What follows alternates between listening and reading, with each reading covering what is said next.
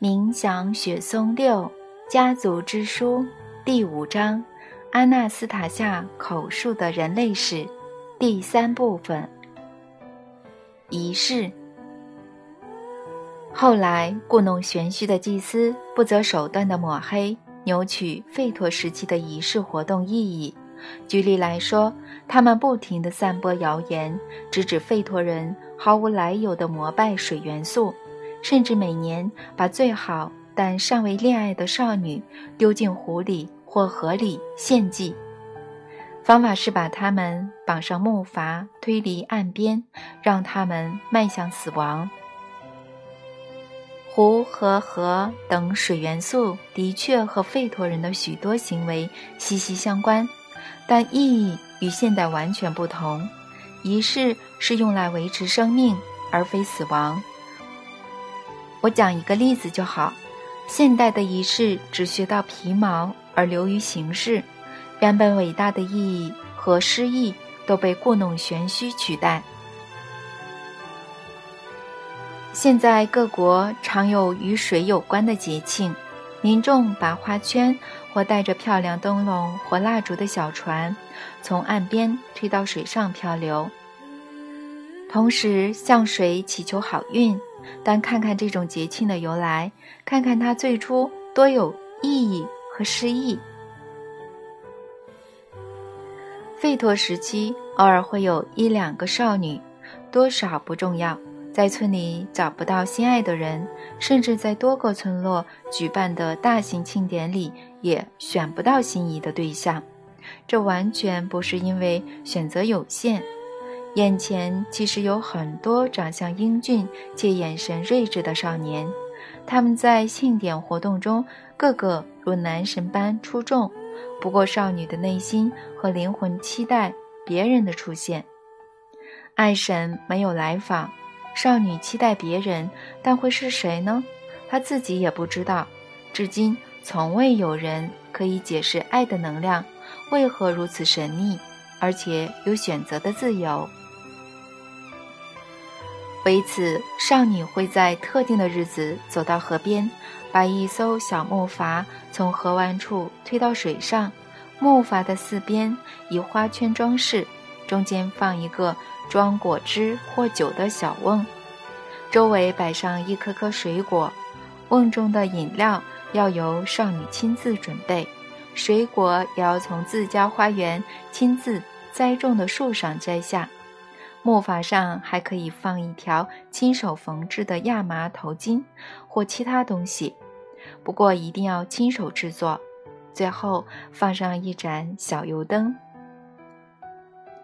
几位少女在岸边点起萤火，跳着圆环舞，为他们素未谋面的爱人高歌一曲，然后从萤火捡起一根树枝，点燃油灯，将木筏从岸边推进河里。让它顺着水流轻柔地飘到不知何处的远方。少女个个满脸期待地看着自己的木筏，直到只剩油灯的火光不见为止。但少女的心中已经燃起希望之火，对着自己还不知道的人涌起愉悦及温柔之情。少女跑回家中，关在房间，兴奋地。为初次见面准备，少女期望的他会在日出或日落时前来，这不重要，但这是怎么回事呢？是什么引导他来呢？神秘的力量吸引他来，还是出于理性呢？又或者是费陀人透过感觉得知呢？你自己判断吧。你要知道，少女的木筏是在特定的日子放水漂流。远近的所有村落都知道这些日子，木筏可能漂流一天、两天或三天。在这段期间内，仍未找到爱人的少年会日日夜夜带着希望独自守在岸边。只要看到远方飘来火光，少年就会立刻跳进水里，游向爱的火花。水流不会浇熄少年炙热的身体。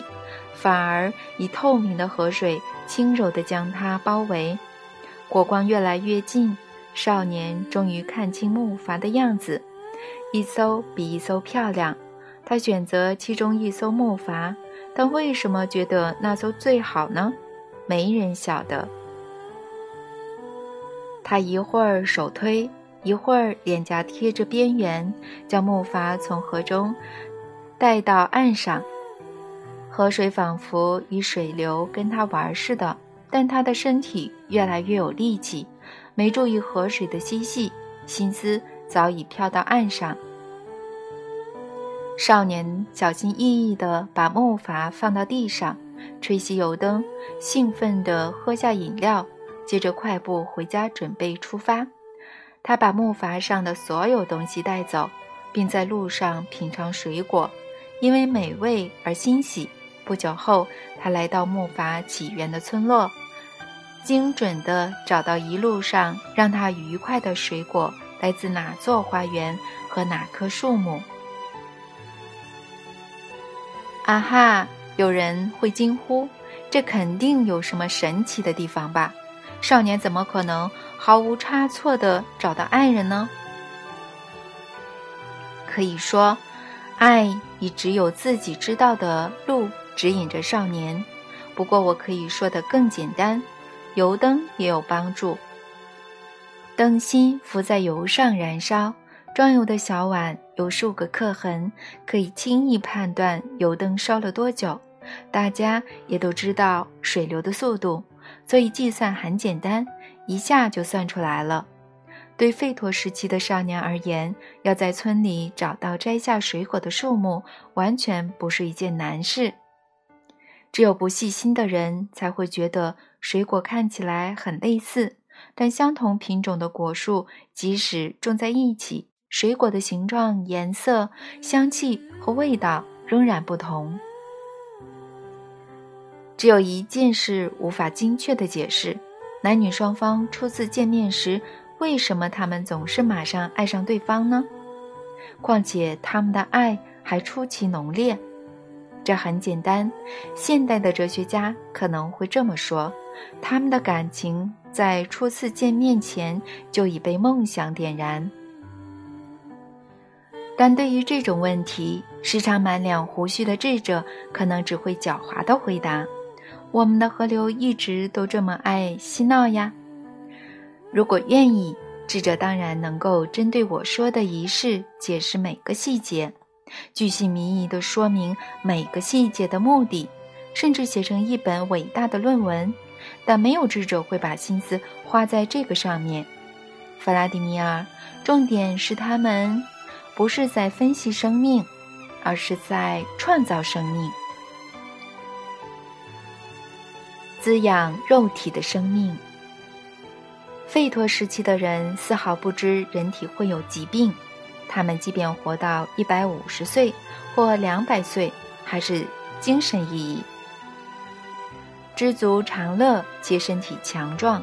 当时没有现在满坑满玉的医生或治疗师，疾病无法侵入人体，因为家园的生活方式亲自创造而天然爱的空间，让他们的饮食受到完整的调节，人体所需的一切。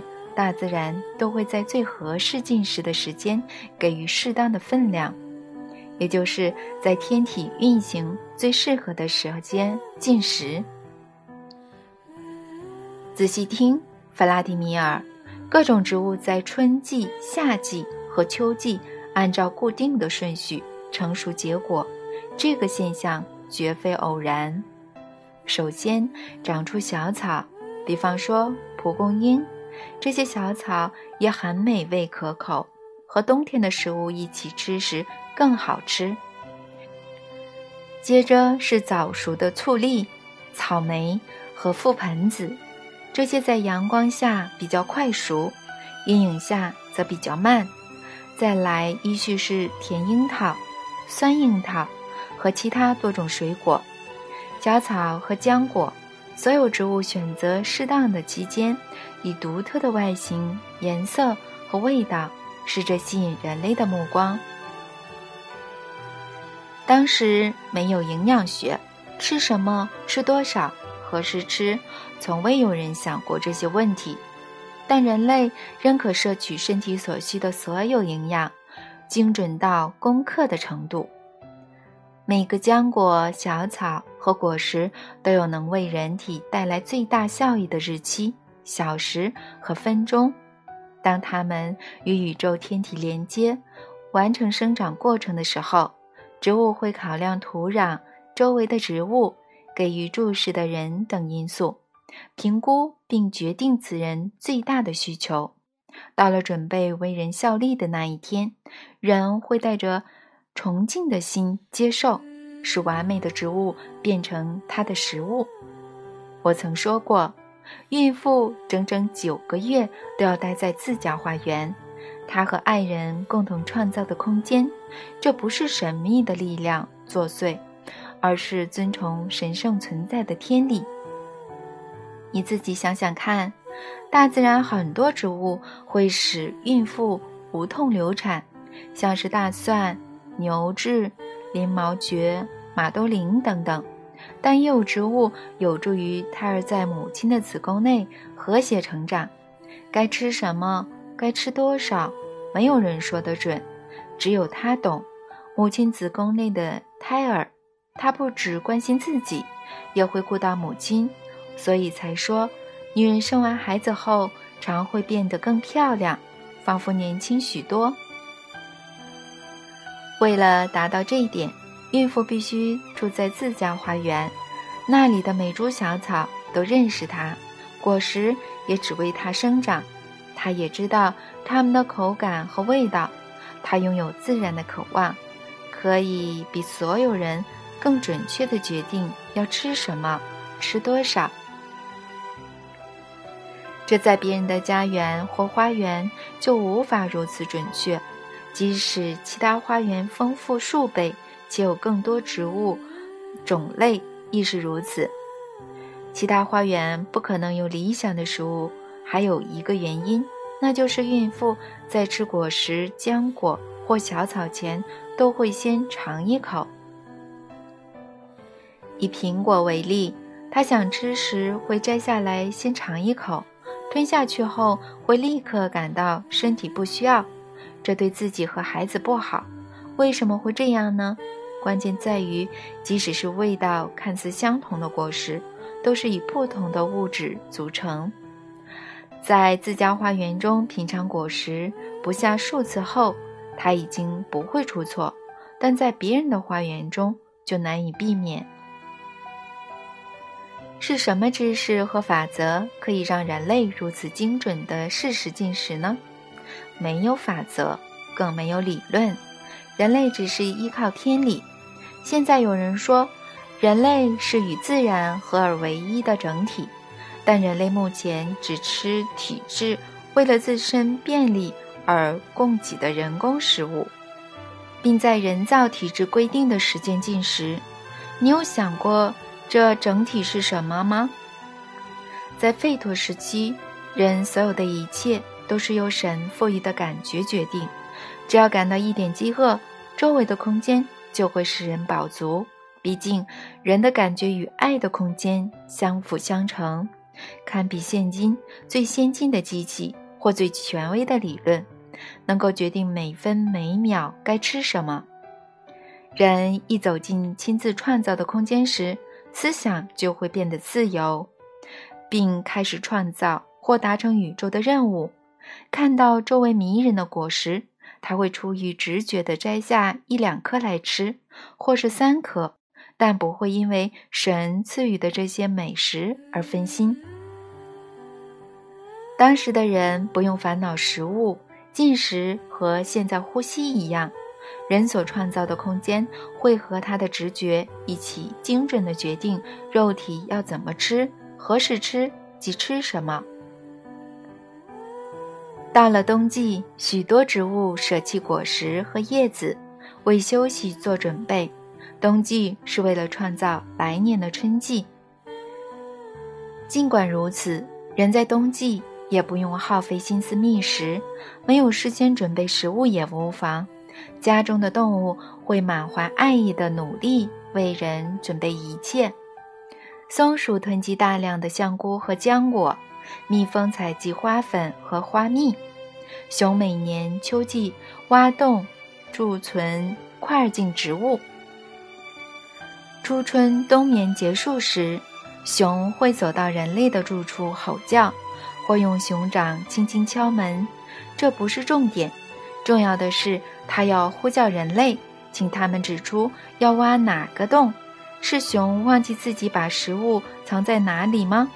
还是想念与人类互动呢？任何家人都可能应门，但最常出来的是孩子。孩子看到苏醒、一向勤奋的熊，会拍拍它的嘴巴，然后走到做记号的地方，小脚踩在上面。熊借着勤劳的挖土，挖出食物。看到储量时，会开心地跳来跳去，把熊掌伸到地面，但它不会先吃，而是等人带点食物回家后再开动。人也会自行准备食物，但与其说是工作，不如说是一门艺术。很多家庭会用各种浆果酿酒或果汁，这种酒不像伏特加浓烈或使人烂醉。而是一种有益身体健康的饮料。人从动物取得的食物还包括乳汁，但不是从任何动物取得。人只从他们认为善良、温柔却聪明的动物取得。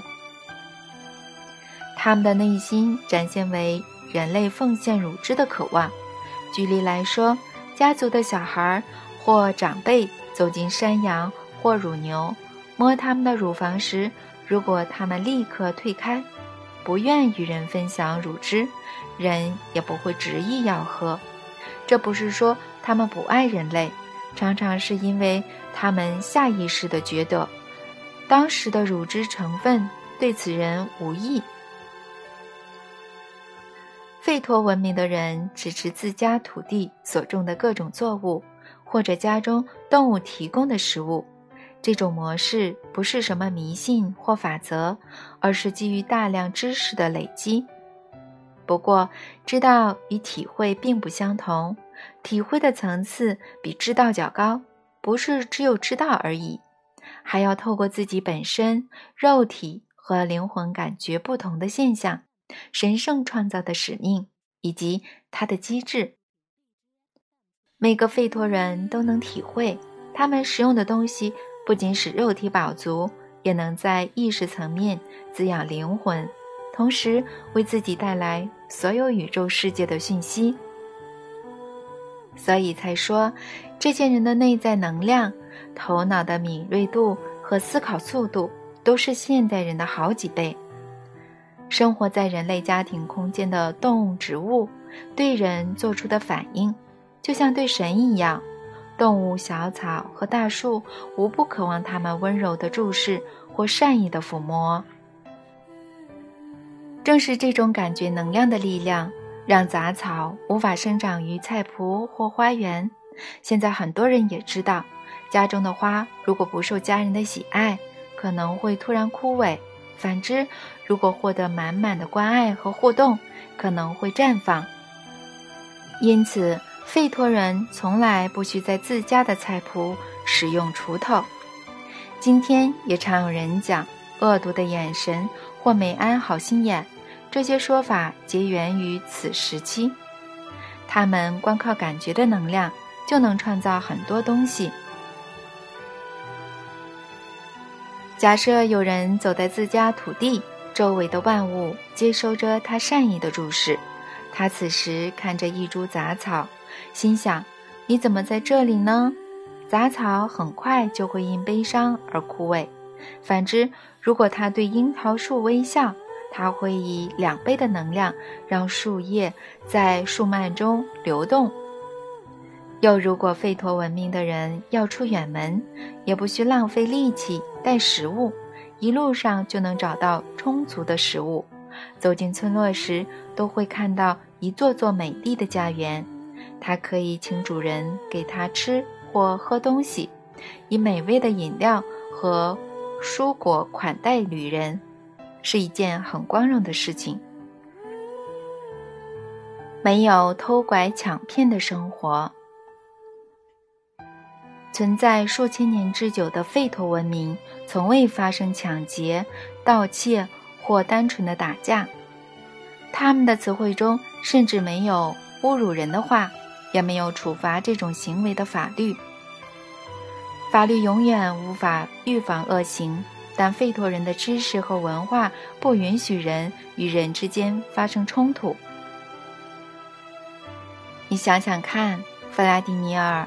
毕竟，每个住在家园的家庭都知道，家园内、附近或甚至村落边缘，如果有不愉快的事发生在任何人身上，甚至是陌生人，都有可能让整个空间受苦。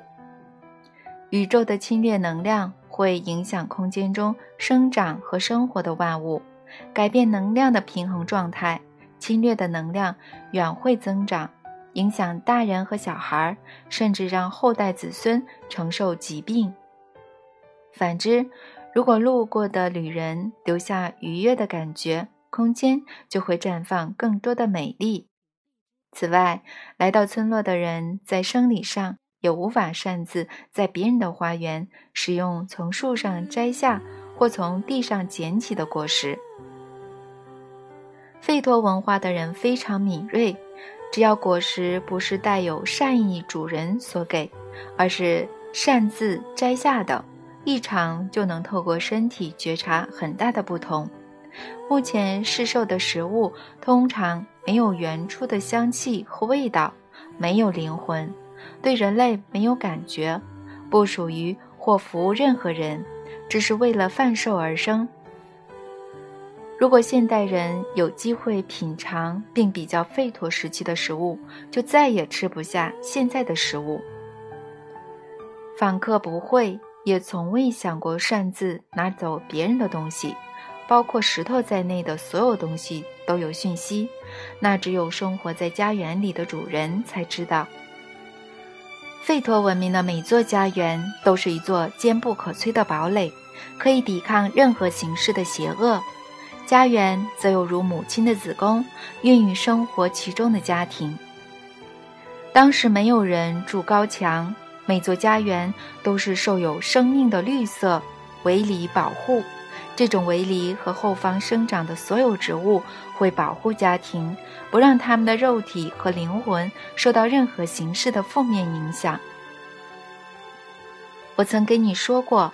逝去的亲人只会埋在自家花园或花园的树林间。他们知道人的灵魂永垂不朽，物质的肉体也不能不着痕迹地消失。每一个物体，甚至看似没有灵魂的物体，都有大量的宇宙讯息。在神圣的大自然中，没有东西会真正的消失，只是改变状态和外在的形式。逝者的身体不用盖棺，下葬的地点也不需特别标记。他们双手和灵魂创造的空间，就是纪念他们最好的媒介。没有灵魂的身体改变状态后，孕育出大树、小草和鲜花，新生的孩子穿梭其中。啊，周遭的万物都爱孩子啊！祖先的灵在空间上方盘旋，关爱并保护着孩子。孩子以爱对待家乡的空间，没有生命有限这种虚幻的想法。费托人的生命永垂不朽。灵魂飞过宇宙的所有次元，去过不同的存在层面后，再度以人类的形式诞生。孩子在家乡的花园醒来后，再次。展露笑颜，周遭的空间也微笑以对。和煦的阳光，树叶之间稀疏的微风，花朵和遥远的星辰连连惊呼：“我们是一体的，由你化为形体，神圣存在的孩子啊！”现代人仍然无法解释，为什么住在国外的老一辈会说：“我死的时候，请把我葬在家乡。”直觉告诉他们。唯有家乡能让他们重回地球的天堂乐园，异乡会将他们的灵魂拒于门外，将身体葬在家乡是灵魂数千年以来不变的愿望。任何国家的公墓真的可以称为家乡吗？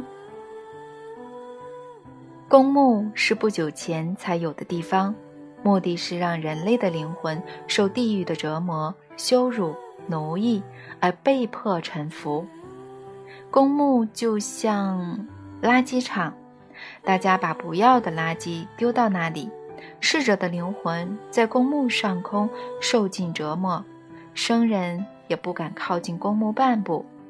想象一下以前数代祖先下葬的家园，小草无不尽力爱抚生活其中的人类，为肉体带来诸多益处。但如果访客保持侵略的心态，花园的每株小草和每颗果实会立刻具有毒性。所以才没有人想过擅自拿取任何东西。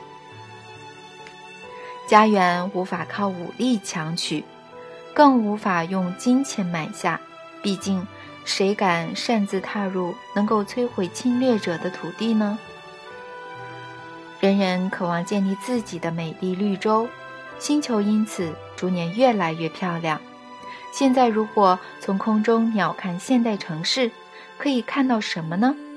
人造的水泥丛林覆盖大地，住家越盖越高，越盖越大，四处渐渐被水泥景观取代。没有干净的水，空气深受污染。在一栋栋水泥的庞然大物之间，能有多少家庭过着幸福的生活呢？如果与费托文化的家庭相比，就会发现，现在没有幸福的家庭。还能进一步这样说，在一栋栋人造的水泥巨兽之间，人类的家庭并不算是在生活，他们是在睡觉。尽管如此，在他们犹如催眠的状态中，仍有一个活细胞，仿佛种子般在体内移动，有时休眠，有时移动。碰触其他成千上万个细胞，试着唤醒它们。这个活细胞叫做梦想，梦想会唤醒其他细胞，人类家庭会重新在地球上创造一座美好的绿洲，一切会回到过去那样。人类在从空中鸟瞰地球时，会看到多彩多姿且有生命的景色，并且。为此深深着迷，每幅美丽的景色都代表着那儿的土地由苏醒的费托人亲手照料。幸福的家庭会再次居住在他们的家乡中。那些理解神、体会生命意义和目的的人，费托人知道为何天空中有星星。他们有很多伟大的诗人和艺术家，聚落之间没有敌对。没有偷拐抢骗的动机，更没有阶级之分。费托罗斯的文化在现代欧洲各国、印度、埃及和中国的领土中兴盛。当时的领土之间没有分界，没有任何阶级的统治者。盛大庆典的顺序就是自然的管理依据。费托人拥有的世界观知识。远远超过现代人，他们内在的能量可以促进或延缓某些植物的生长。家中的动物努力完成人类的指令，但不是为了已经绰绰有余的食物，而是希望得到它们散发的美好能量。即使到了今天，无论对别人、动物和植物，人的赞美都能让对方感到愉悦。但人类以前的能量强上无数倍，所有生物仿佛向阳般贴近人类。